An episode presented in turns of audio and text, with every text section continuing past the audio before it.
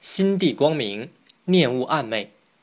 心体光明，暗室中有青天；念头暗昧，白日下有厉鬼。这句话的意思是说，心中光明磊落，即使是在黑暗的地方，也如同在晴朗的天空下一样；心中邪恶不正，即使在青天白日下，也像有恶鬼一样。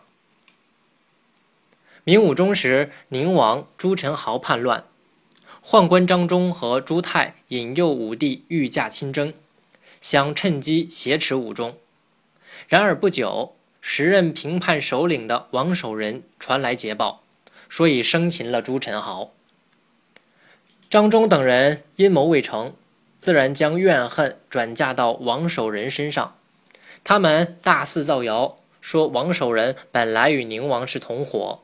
又怂恿随驾军士肆意辱骂王守仁，甚至故意冲撞王守仁的出行仪仗，有意挑起事端。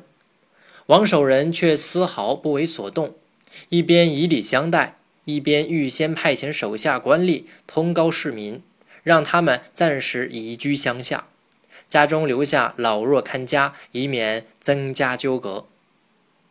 最终，张忠他们。并没有找到借口闹事。王守仁心体光明，毫无暗昧之心，忍辱负重以诚待人，这实在是处世之大道。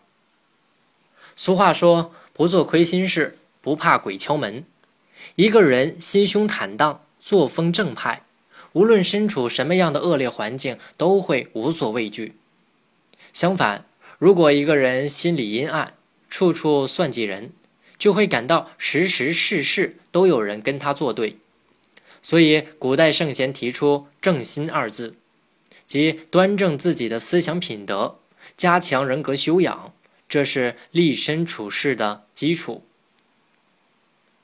正所谓“父兄有善行，子弟学之或无不孝；父兄有恶行，子弟学之则无不孝。”